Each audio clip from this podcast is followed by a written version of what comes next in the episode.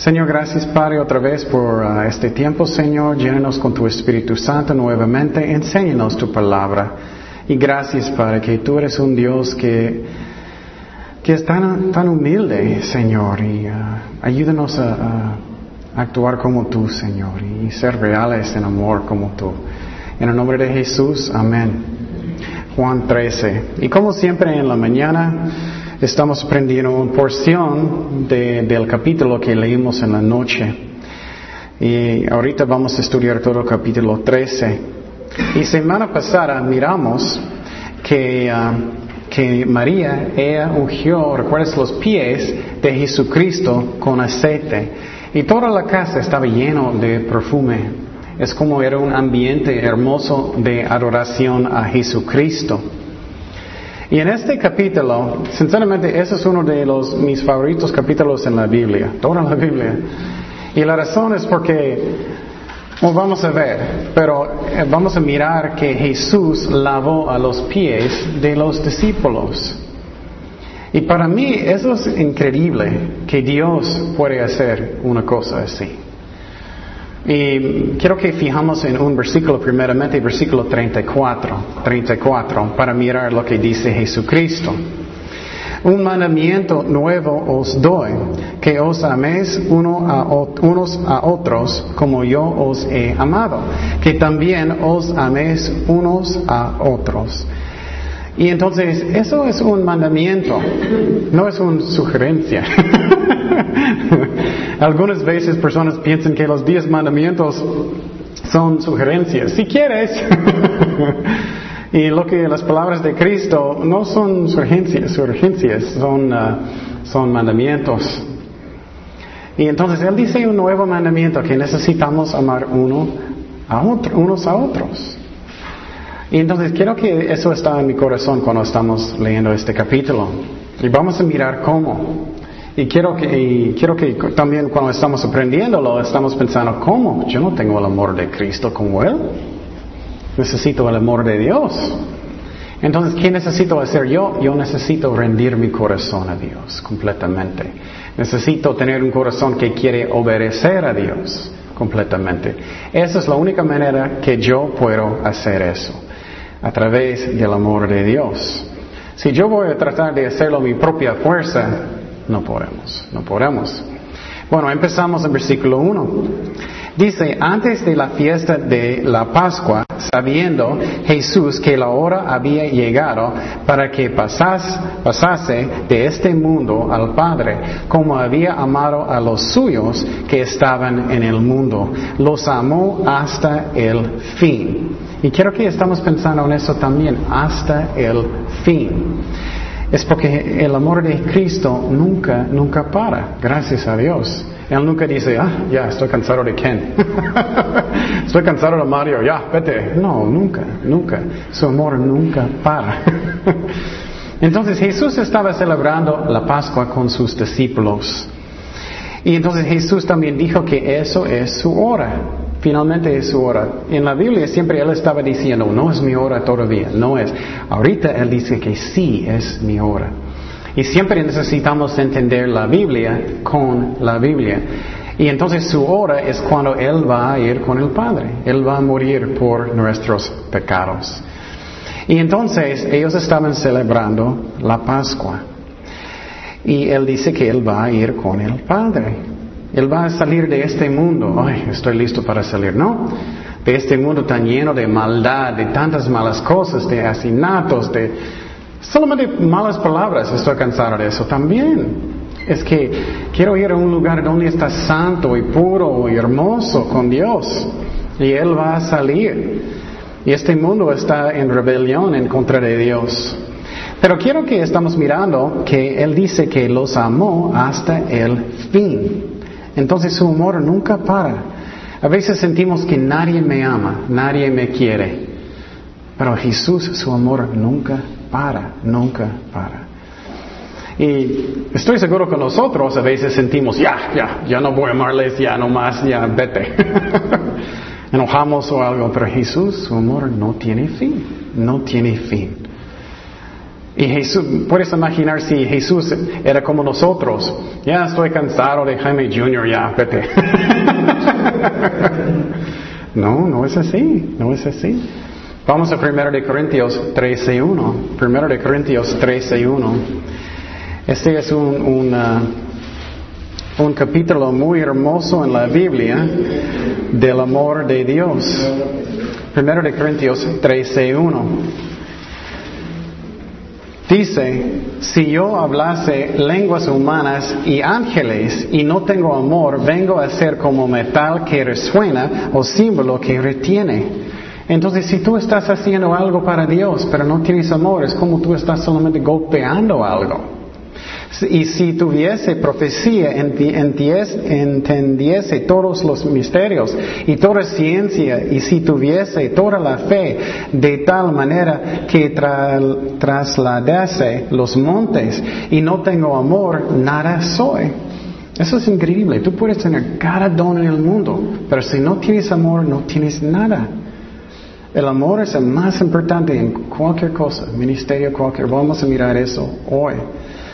Y dice, um, y si repartiese todos mis bienes, todos, para dar de comer a los pobres, y si entregase mi cuerpo para ser quemado y no tengo amor, de nada me sirve. El amor es sufrido, es benigno.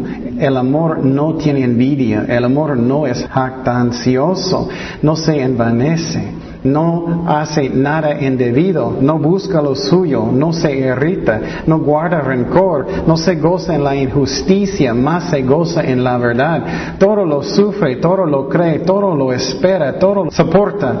El amor nunca deja de ser. El amor nunca, ¿qué? Deja de ser. Nunca para. Ay, gracias a Dios. Entonces, Él siempre me ama. Él siempre su amor nunca para. Y Él amó sus discípulos hasta el fin, hasta que la cruz. Entonces, tú puedes sentir paz en su corazón. Dios me ama a mí. Y eso nunca para. Y claro, si estoy portando bien, posible Dios va a darnos una nalgada. eso es amor también. Pero Jesús cumplió su misión. ¿Qué era su misión? Para morir, para venir por nosotros. Vamos a Lucas 19.10. Lucas 19.10. Dice, porque el Hijo del Hombre vino a buscar y a salvar lo que se había perdido. Entonces Jesús cumplió su misión hasta el fin, hasta el fin.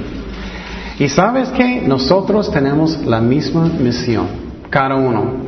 Algunas personas van a decir, pero yo no soy un pastor, no soy un maestro, no soy eso, lo que sea. No importa, todos tenemos que amar a nuestros vecinos, otras personas en la iglesia, evangelizar, invitar personas a la iglesia, lo que sea. Tenemos que mostrar el amor de Cristo como Cristo hizo. Y vamos a mirar qué increíble es el amor de Dios. Increíble. Vamos a regresar capítulo 13 en Juan 2. Juan 13, 2. Y cuando cenaban, como el diablo ya había puesto en el corazón de Judas Iscariote, hijo de Simón, que le entregase. Entonces otra vez Jesús y sus discípulos estaban celebrando la Pascua. Las cosas que Dios permite yo no entiendo sinceramente. Satanás estaba. Aunque ellos no podían verlo, Él estaba. Y Dios sabe lo que Él hace y necesitamos confiar en Él. Pero Él puso en el corazón de um, Judas de entregar a Cristo a los romanos para uh, traicionarlo. ¿Y recuerdas qué era la Pascua? La Pascua, ¿recuerdas? Es cuando Dios rescató a los judíos de Egipto. Y Dios dijo a los judíos, necesitas matar un cordero y poner la sangre que alrededor de la puerta para que cuando el ángel viene para juzgar Egipto no van a matar los, los primogénitos de la familia. Y es lo mismo con Cristo, el Cordero de Dios, su sangre nos cubre y no necesitamos preocupar por nuestros pecados porque Él nos perdonó. Entonces, pero quiero que estamos pensando ah, también que, que el diablo puso en el corazón de Judas ¿De qué? Primeramente para traicionar a, Jesucristo. Necesitamos entender que el diablo puede poner cosas en tu mente y en tu corazón. Eso es muy importante que entendamos porque muchas veces el diablo va a tentarte y decir, oh, estás enojado. Sí, estoy enojado. sí, y va a decir, ¿quieres traicionarlo? ¿Quieres mucho dinero? No, sí, quiero mucho dinero. Él puede hablar en su mente. Y necesitamos reconocer que el diablo puede hacer eso. Y en vez de obedecer a lo malo, escuchar la Biblia y obedecer a Dios. También él también era una tentación para Judas ¿qué? Él le gustó qué? El dinero. Él traicionó a Jesucristo para qué? ¿Treinta qué? Pedazos de, de plata, ¿no? Y entonces, eso es lo que el diablo puso en la mente de él. Entonces necesitamos entender eso, que el diablo siempre quiere tratar de causar pecado. Y necesitamos reconocer eso. O lo que hay muchas tentaciones. Estás muy triste, necesitas tomar alcohol para que sientes mejor. O necesitas lo que sea. Y tú puedes escuchar y, oh, ok, voy a hacer eso. Y es el diablo. Él puso en el corazón de Judas de traicionar. Y entonces Él va a tentarnos. Y lo interesante es que esa es una profecía de traicionar a Cristo de muchísimos años antes de Cristo, como 500 años antes de Cristo. Vamos a Zacarías 11, 12. Eso es una razón que podemos creer en la Biblia más, es el único libro en el mundo que hay profecías específicas que sabemos que viene de Dios. Zacarías 11, 12. Zacarías 11, 12 y 13. Zacarías 11, 12 y 13. Para que sepas, los musulmanes, su Corán no tiene profecías como la Biblia. No tiene ni uno. Los, uh, uh, los de budistas no tienen nada. Y creo que voy a enseñar una clase de, uh, de sectas en el futuro. Um, otras religiones no tienen, no tienen. Es la razón podemos creer en la Biblia. Zacarías 11, 12 al 13. Ni un otro. Los indos no tienen tampoco. Entonces tú puedes estar seguro en su fe. Dice, y les dije, si os parece bien, dadme mi salario. Eso es lo que pasó con Judas. Y si no, dejadlo y pesaron por mi salario, ¿qué? Treinta piezas de plata. Qué interesante, ¿no? Y me dio Jehová, échalo al tesoro eh, hermoso precio con, que me han apreciado.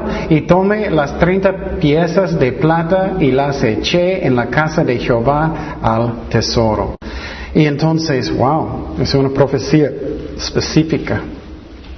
Vamos a Mateo 16, 13. Mateo 16, 13.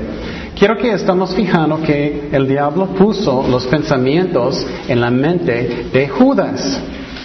Mateo 16, 13 al 23. Mateo 16, 13 al 23.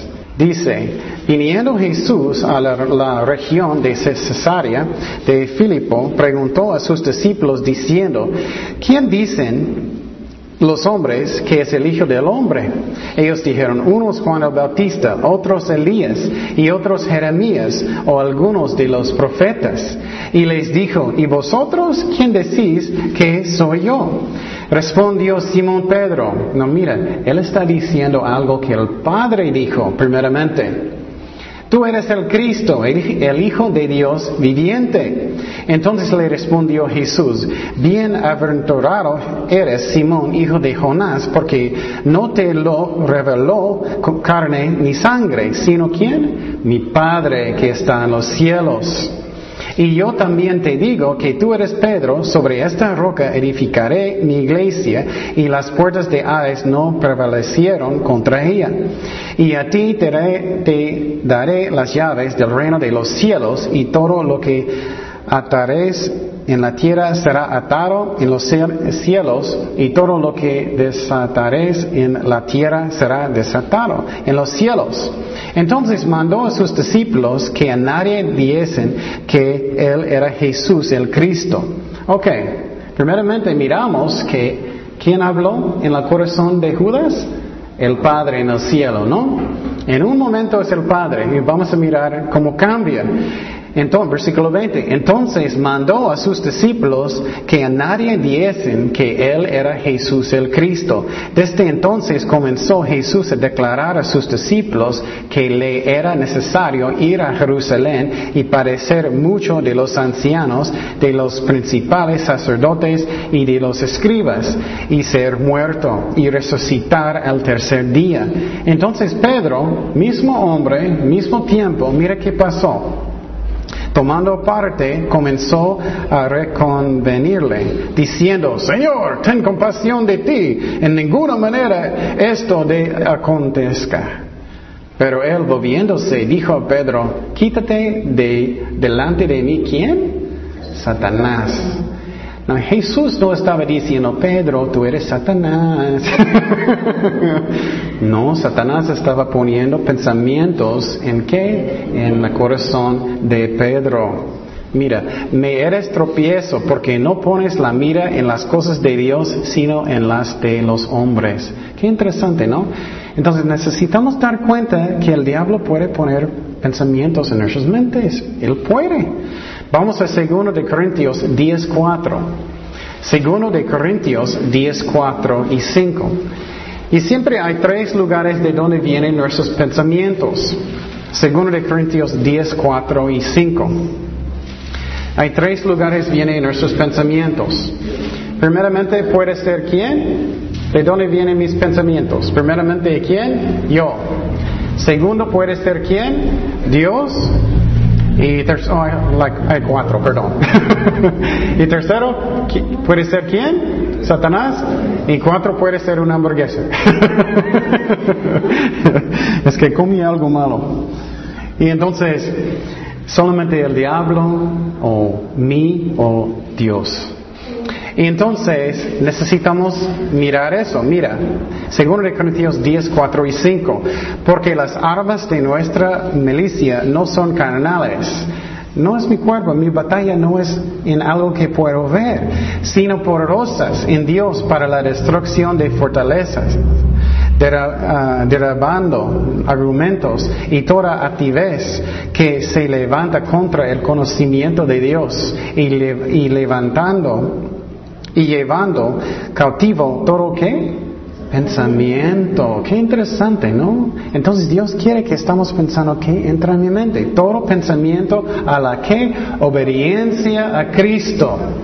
Entonces cuando tienes un, pensamiento, oh, eh, necesitas tomar alcohol con tus amigos, eso puede venir del diablo o mi carne. Y tenemos que obedecer lo que dice la palabra de Dios. Y nuestra defensa es que espada del Espíritu, que es que la palabra de Dios, la palabra de Dios. Y entonces Judas, él podía contestar a Satanás, estoy seguro que Satanás dijo, oh, tú puedes ganar mucho dinero, 30 ah, piezas de plata, tú puedes tenerlo. Él podía contestar en su corazón o, con su boca, no, no, no debemos, no podemos servir a Dios y las riquezas, no podemos. Y eso pasa mucho, necesitamos dar cuenta que el diablo puede poner pensamientos en nuestras mentes. Seguimos en versículo 3, Juan 13, 3. Juan 13, 3. Juan 13, 3. Sabiendo Jesús que el Padre le había dado todas las cosas en las manos y que había salido de Dios y Dios iba. Y entonces en esta parte otra vez Él está diciendo que el Padre dio todo al Hijo, todo al Hijo. Y lo que quiero decir es que el Padre tenía confianza en el Hijo. Y Él era fiel, Él terminó, Él amó a, a sus ovejas hasta que el fin. Y entonces, ¿cómo soy yo? Necesitamos preguntar en nuestros corazones. ¿Soy fiel? ¿Guardo mis palabras? ¿Estoy fiel en mi ministerio o no? ¿Cómo soy? Porque la palabra de Dios dice que si somos fieles en muy poco, Él va a darnos más, más responsabilidad, en mucho. Entonces necesitamos pensar en eso. Y Dios mandó, el, eh, el Padre mandó el Hijo para morir por nosotros. Entonces lo que vamos a mirar es que necesitamos amar uno a los otros. Y entonces Jesús, en esta parte es muy interesante, es como Jesús está preparando para ir al Padre en el cielo y Él está preparando a sus discípulos diciendo, tienes que portar bien, ya me voy, tienes que hacerlo. Pero mira el versículo 4, qué amor que Dios tiene para nosotros. Juan 13, 4 y 5. Y quiero decir, para mí, es que obviamente la cruz es increíble, pero para mí, en una manera, eso es más increíble a mí. Mira eso, Juan 13, 4 se levantó de la cena y se quitó su manto. Ellos tenían ah, ropa con dos niveles en esos tiempos y él quitó lo de afuera, él no estaba desnudo. él quitó lo que estaba afuera. Y tomando una toalla, se la cinó.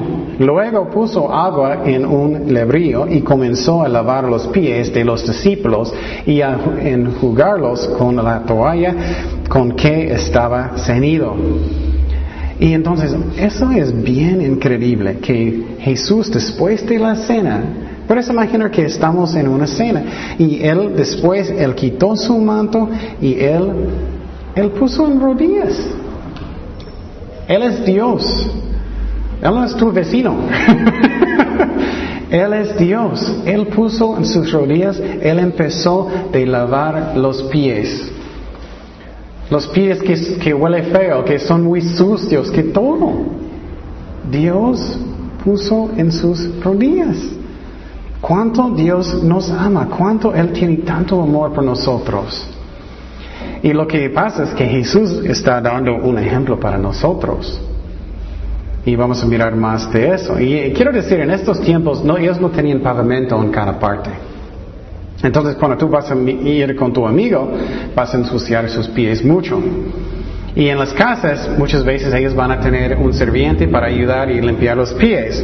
Pero para personas que no tenían servientes más pobres, ellos usaban personas que eran más bajo en la casa, niveles como no son, eh, bueno, en posiciones de, de servientes. Entonces Jesús tomó una posición, un, puesto de un serviente. Dios, quiero decir, Él es Dios. Y Dios humilló Él mismo, increíble. Él bajo del cielo, Él nació en Belén. Tenemos un Dios humilde, gracias a Dios. Él estaba en la cruz sufriendo y la Biblia dice que Él no le gustó la vergüenza. Puedes imaginar que Él es Dios. Cuánto amor que Él tiene para nosotros. Vamos a Filipenses 2.8. Tenemos un Dios humilde que nos ama tanto. Un Dios humilde. ¿Y cómo es posible que yo pueda pensar que Él no me ama? ¿Cómo puedo? Filipenses 2.8 y dice, y estando en la condición de hombre, y se humilló a sí mismo, haciéndose obediente hasta la muerte y muerte de cruz. Entonces, ¿qué es humildad? ¿Qué es humildad? Es cuando yo voy a tomar el más bajo lugar. Es cuando yo voy a lavar el baño. Es cuando yo voy a ser un serviente.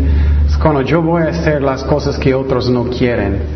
Eso es como humillar. Es también es cuando yo no voy a pensar que soy mejor que otras personas. Soy mejor que tú, eso es tu trabajo. soy mejor, ¿no? Si Dios, es increíble, piénsalo, Dios en sus rodillas lavando pies de hombres. ¡Wow!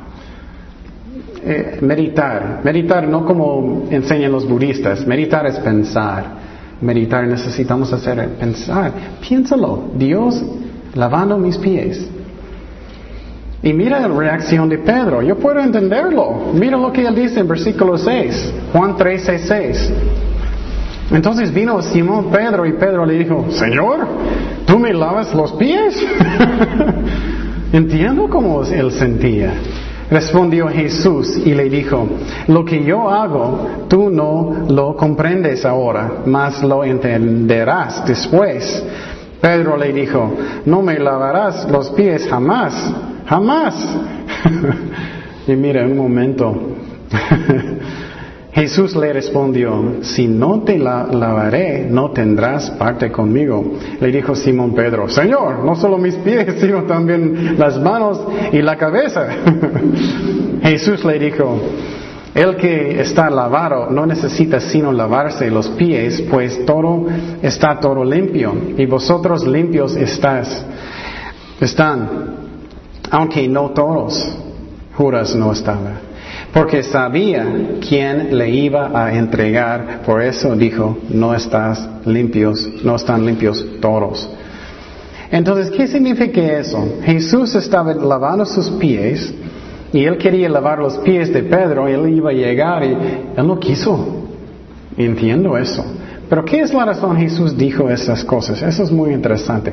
Porque Jesús dijo, si no voy a lavar sus pies, no puedes, no puedes tener como estar conmigo, no puedes. La razón es porque tu relación con Cristo, tu relación con Cristo. La razón es porque cuando estamos caminando en este mundo, hay muchas cosas feas, ¿no? Personas diciendo malas palabras, personas, miras malas cosas en el tele, miras sexo, violencia, lo que sea. Y Jesús necesita lavarnos con la palabra de Dios. Y tú puedes ver la diferencia. Posible eh, tienes muchas malas cosas en la mente o lo que sea y lees la Biblia, ah, me siento limpio otra vez. Eso es solamente limpiando los pies, ¿me explico? Pero él, eh, él, dijo que Pedro no necesita lavarte completo, ya estás, ya has bañado. ¿Y qué es la diferencia? Ok, eso es un poquito doctrina. Es cuando aceptamos a Jesucristo en nuestros corazones todos nuestros pecados son perdonados. Todos. Y uh, yo sé que, um, uh, ¿cómo puedo explicar? Algunas personas van a decir que es diferente, pero eso es lo que yo creo que la Biblia enseña. Todos mis pecados, pasado, presente y el futuro también. La razón es porque acepté el sacrificio de Cristo que Él murió hace dos mil años. ¿Me explico? Entonces cada vez que voy a pecar, yo no estoy perdiendo mi salvación. Porque eso puede pasar cada día, ¿no? Hoy perdí mi salvación otra vez, perdí mi salvación otra vez. No es así. Jesús dijo, no, no, solamente necesito lavar sus pies. Y piénsalo bien, eh, eso sí eres un cristiano real. Si no eres un cristiano necesitas nacer de nuevo. Pero piénsalo, si tú puedes perder tu salvación cada vez que vas a pecar, necesitas nacer de nuevo otra vez. Pero la Biblia nunca enseña que podemos nacer de nuevo y otra vez y otra vez y otra vez y otra vez. No, una sola vez. Entonces Jesús está diciendo, cuando caminamos en este mundo, necesitamos lavar los pies con la Biblia, como Dios va a limpiarnos, ¿me explico? Y la, de la palabra de Dios. Y él, está diciendo, Pedro, no, no, no necesito lavar todo su cuerpo. Necesito lavar sus pies. Esa es la razón. Cada día necesitamos ir con Cristo. Señor, perdóname por mis pecados hoy, perdóname lo que hice hoy, cada día. Y entonces eso es necesario porque cada de nosotros no somos perfectos. ¿Cuántos de ustedes son perfectos? Yo no. Hola, no, no. Y entonces piénsalo, solamente alguien perfecto nunca, nunca tiene un pensamiento malo, nunca, nunca. Una persona perfecta puede hacer todas las cosas perfectas siempre, no, solamente Cristo es así. Y entonces nuestros pecados son perdonados todos cuando aceptamos a Cristo. Segundo, Cristo nos dio su justicia. Eso me encanta. Vamos a Filipenses 3.9. Filipenses 3:9. Entonces, cuando aceptamos a Cristo, no solamente Él nos perdonó, Él nos dio su justicia. Porque yo no soy suficiente bueno para entrar en el cielo solo, necesito a Cristo. Entonces, cuando a través de Jesucristo, cuando voy a mirar a Jaime Jr., Dios, Él va a decir, mira, Él es perfecto a través de Jesucristo. Eso es hermoso. Filipenses 3:9. Y ser hallado en Él, no teniendo mi propia justicia, no mi propia justicia. Esa es la clave. Que es por la ley, sino la que es por la que, por la fe en Cristo. La justicia que es de Dios por la fe. Entonces, esas dos cosas pasó cuando acepté a Cristo. Él me perdonó mis pecados, pasado, presente futuro, y también Él me dio su justicia, su justicia. Pero si no es así, piénsalo. Puedes perder tu salvación cada día. Ay, tengo que recuperar mi salvación otra vez y otra vez y otra vez y otra vez. La pregunta es si estás sinceramente salvado en el principio.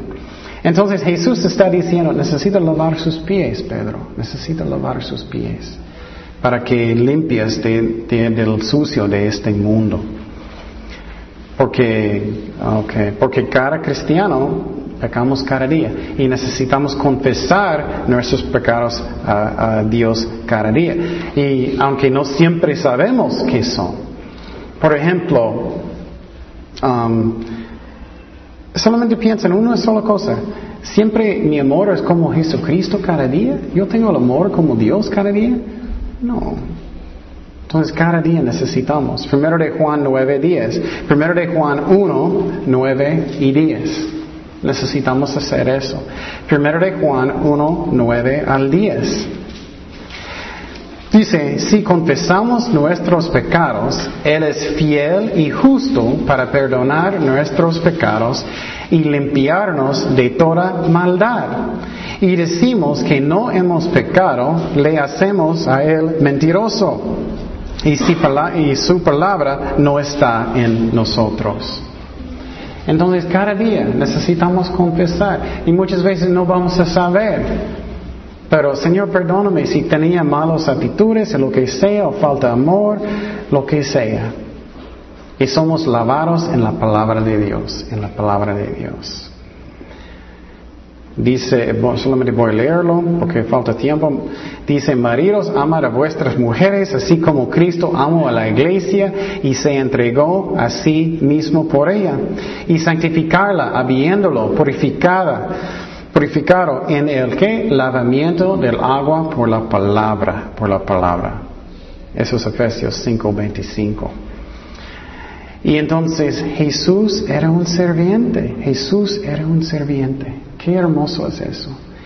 Él estaba lavando los pies de los discípulos. Vamos a seguir en Juan 13:12. Juan 13:12. Juan 13:12. Dice, así que después que les hubo lavado los pies, tomó su manto, volvió a la mesa y les dijo, ¿sabes lo que os he hecho? Y eso es muy interesante. Él levantó después de lavar los pies, todos los pies son limpiecitos. él levantó y él dijo, ¿sabes lo que hice? Y vamos a mirar. Él dice, vosotros me llamas maestro y señor, y dices bien, porque yo soy. ¿Quién es un maestro? Alguien que tú escuchas, ¿no? ¿Quién es un señor? Alguien que tú obedeces, espero. y mire lo que dice Jesús. Pues si yo, el Señor y el Maestro, he lavado vuestros pies, vosotros también debéis lavar, lavaros los pies los unos a los otros. Porque qué ejemplo os he dado para que como yo os he hecho, vosotros también hagas. De cierto, de cierto os digo, el siervo no es mayor que su Señor, ni el enviado es mayor que el que le envió. Si sabes estas cosas, bienaventurados serás si, si la que hicieras, ¿no? Entonces Jesús terminó lavando a todos los pies. Y quiero que estamos pensando en eso mucho. Él lavó los pies de quién también? ¿De quién también? De Judas. Wow, qué amor que Dios tiene, ¿no? ¿Tú vas a lavar los pies de tu enemigo en sus rodillas? Él es Dios. Él es Dios. Wow. Él estaba en sus rodillas, Dios, lavando los pies de su traidor. Qué amor que Dios tiene, ¿no? Qué ejemplo. Entonces, Él dice, es un ejemplo. Entonces, Él está enseñando que necesitamos amar uno a otros, ¿no? Y nuestros enemigos también. Y Él dice, soy tu maestro, soy tu Señor, y estoy haciendo eso. ¿Y qué, qué ustedes pueden decir? Yo no. no, Es amor, es amor de Dios, es hermoso. Entonces Jesús está dando este ejemplo que necesitamos hacer eso. Y muchas veces sentimos que oh, yo quiero quejar porque estoy haciendo algo, estoy limpiando la iglesia, no nadie me ayuda. Pero necesitamos hacerlo para Cristo, ¿no? Si lo haces en tu casa, en lo que sea, para Cristo, si alguien no va a decir gracias o lo que sea, hiciste para Cristo, ¿no? Entonces puedes tener paz en su corazón y no necesitamos quejar con Dios. Y Dios también quiere que tenemos una actitud de un serviente. A veces personas cambian como un dictador, ellos cambian bien mal, comandando personas y haciendo como un jefe feo, ¿no? Eso a veces pasa, no debemos ser, ni pastores, nadie. Somos iguales en Cristo, tenemos diferentes llamados, pero nadie es mejor, nadie. Vamos a Mateo 20, 25. Eso es lo que Jesús dijo debe ser nuestra actitud.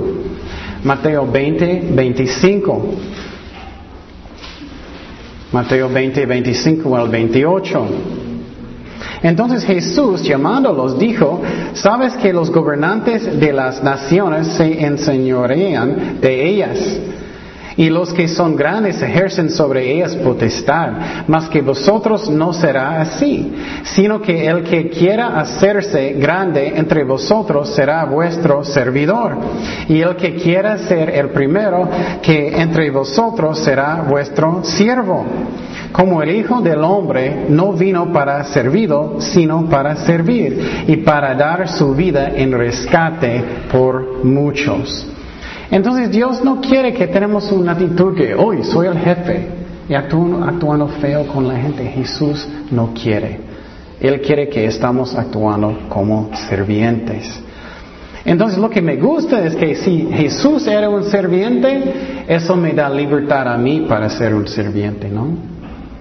Yo no puedo decir, oh, yo no voy a hacer eso. No puedo, porque Jesús estaba lavando pies. Vamos a 18, Juan 13, 18. Dice, no hablo de todos vosotros y sé a quienes he elegido, mas para que se cumpla la escritura. El que come pan conmigo levantó contra mí su calcañar. Y entonces lo que podemos mirar aquí es que Jesús está diciendo que alguien va a traicionarme, alguien va a traicionarme. Y era Judas, sabemos eso. Pero Jesús comió con él. Y es muy interesante que Jesús, que Dios mostró el amor a Judas, aunque él sabía que él nunca va a arrepentir. Y entonces vamos a 19. Dice, desde ahora os lo digo antes que suceda, para que cuando suceda creas que yo soy. De cierto, de cierto os digo que el que recibe al que yo enviaré, me recibe a mí. Y el que me recibe a mí, recibe al que me envió. Entonces, otra vez, Jesús está diciendo que el Padre mandó al Hijo. 21. Habiendo dicho Jesús esto, se conmovió en espíritu y declaró y dijo, de cierto, de cierto os digo, que uno de vosotros me va a entregar. Y eso es muy interesante a mí, que conmovió el espíritu. Jesús estaba triste.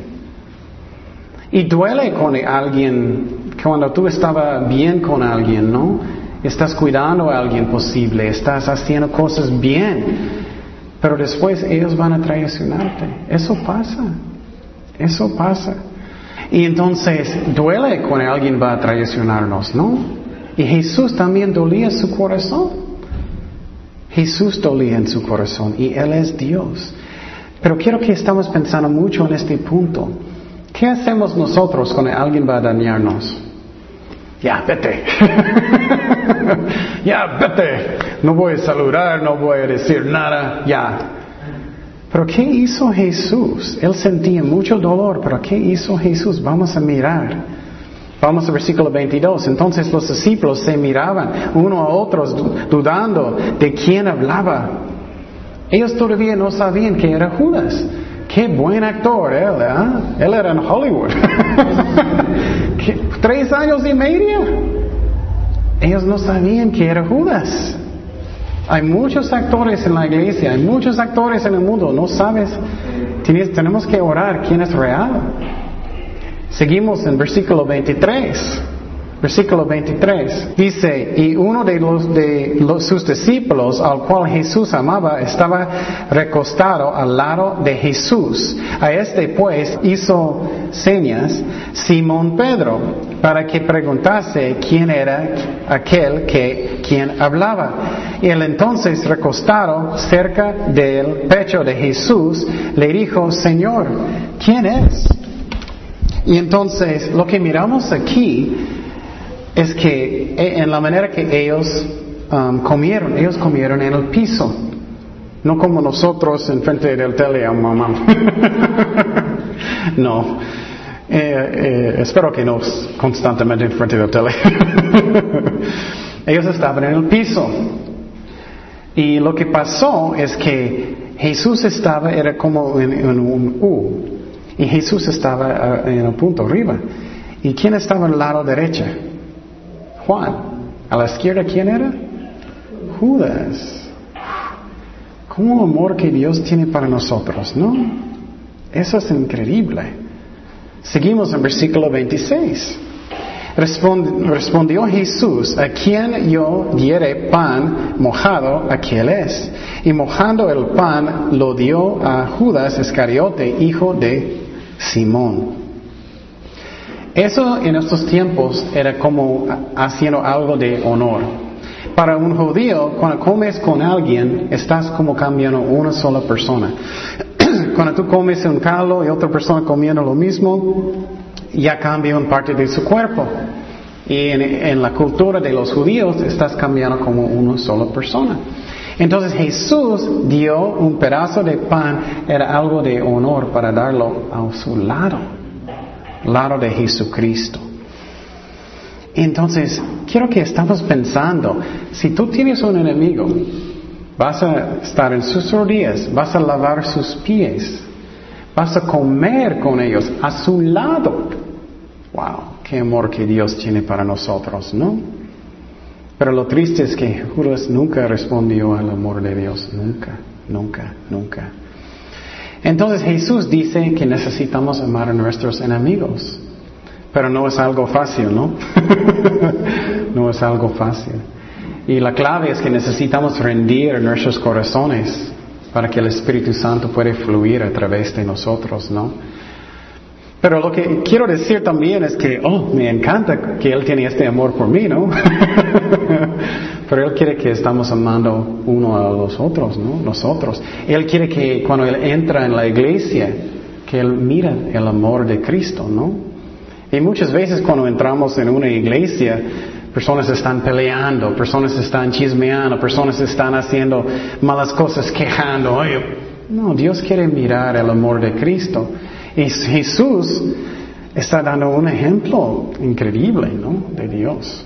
Vamos a Mateo 5, 43. Mateo 5, 43.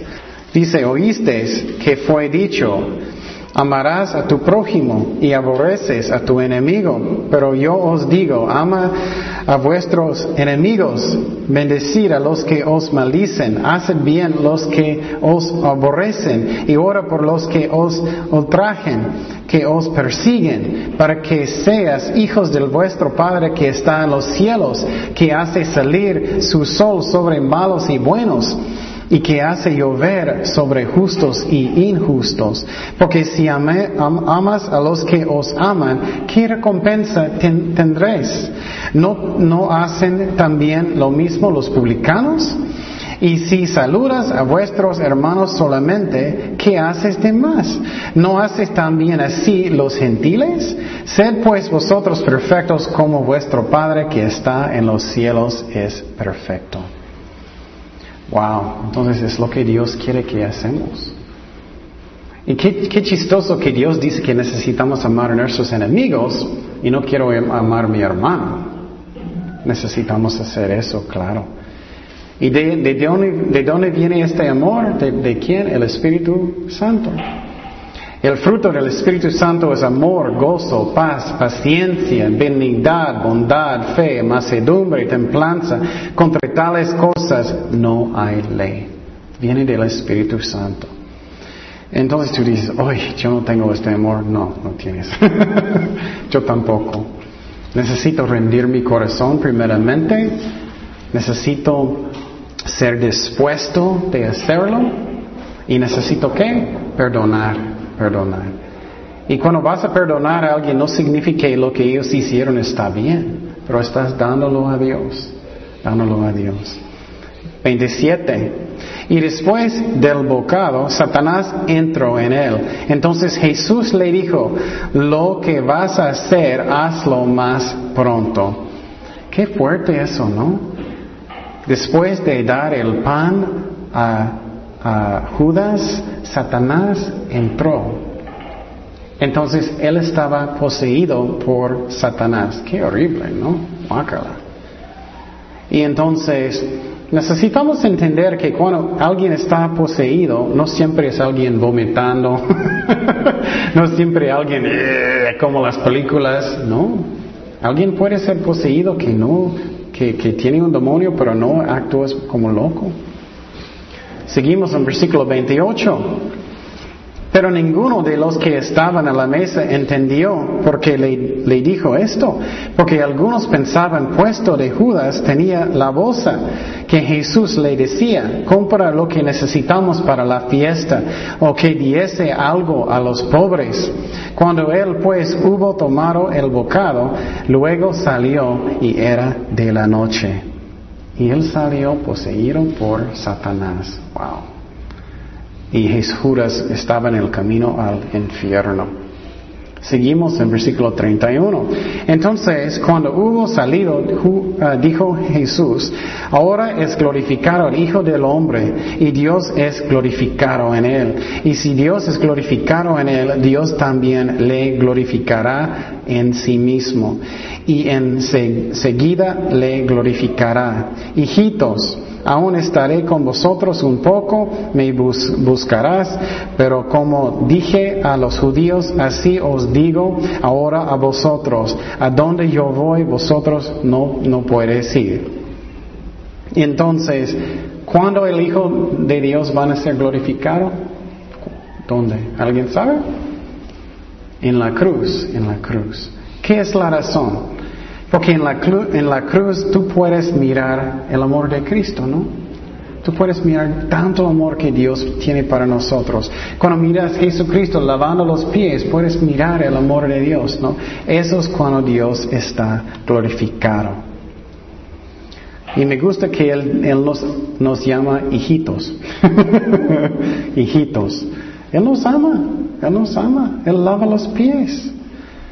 34. Un mandamiento nuevo os doy, que os amas uno a otros como yo os he amado, que también os amas unos a otros. En esto conocerán todos que sois mis discípulos, si tuvieres amor los unos con los otros. Entonces Jesús está diciendo nosotros, necesitamos amar las ovejas como Dios quiere. El ejemplo que Jesús dio. ¿Qué es este tipo de amor? Es amor divino. Hay una palabra en griego, se llama ¿qué? Agape.